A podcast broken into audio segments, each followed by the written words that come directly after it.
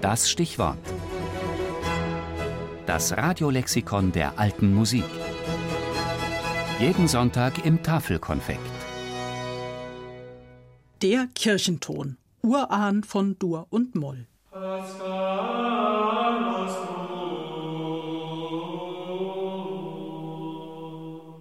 Unter den Tonarten der Alten versteht man diejenigen, die schon von den alten Griechen gebraucht wurden und die hernach von den Griechen auf die Römer und von diesen auf uns gekommen und bis gegen das Ende des 17. Jahrhunderts allgemein ausgeübt worden sind. So heißt es im musikalischen Lexikon des Heinrich Christoph Koch aus dem Jahre 1802 was uns zeigt, dass das System der sogenannten Kirchentöne, über die er hier spricht, auch Modi oder Kirchentonarten genannt, noch im 19. Jahrhundert durchaus relevant war.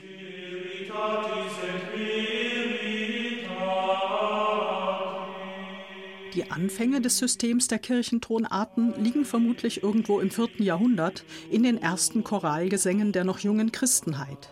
Der erste schriftliche Beleg für ihre bewusste Verwendung ist aus der Zeit um 800 erhalten. Etwas später gab es dann auch erste theoretische Abhandlungen darüber. Im frühen Mittelalter waren acht Modi in Gebrauch. Zuerst einmal die vier sogenannten authentischen: Dorisch auf D, Phrygisch auf E, Lydisch auf F und Mixolydisch auf G.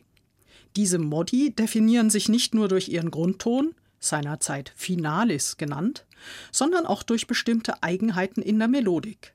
Einmal ihr Tonumfang, gewöhnlich eine Oktav über der Finalis, dann der sogenannte Rezitationston, ein in der Melodie zentraler Ton, meist eine Quinte über der Finalis, der auch Tenor genannt wird, und schließlich für jeden Modus eigene Melodieformeln. Hier etwa ein Beispiel für einen typisch dorischen Choralbeginn.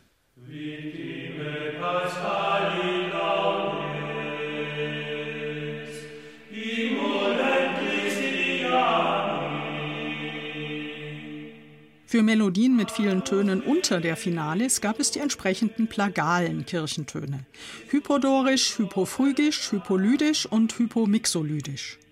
Dabei verschiebt sich der Tonumfang gegenüber dem authentischen Modus jeweils um eine Quarte nach unten, aber die Finalis bleibt gleich.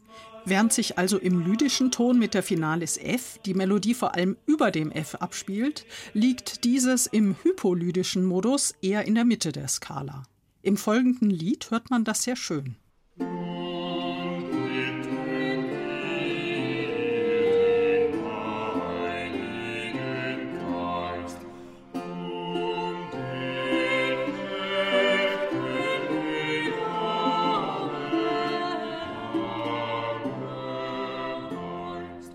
1547 wurden von dem Universalgelehrten Glarianus erstmals noch vier neue Kirchentöne beschrieben: Äolisch auf A, das dann zum modernen Moll wurde, und Ionisch auf C, wie das moderne Dur.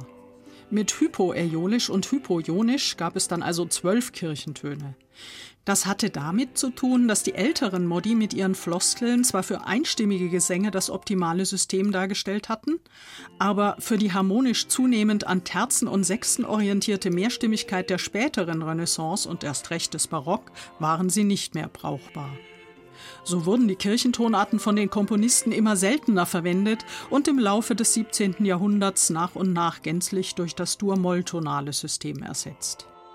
Übrigens, wenn Sie in der nächsten Konzertpause in bildungsbürgerlicher Gesellschaft ein bisschen angeben wollen, dann erwähnen Sie doch mal, dass Sie im letzten Stück ganz deutlich gewisse hypomixolydische Floskeln vernommen hätten.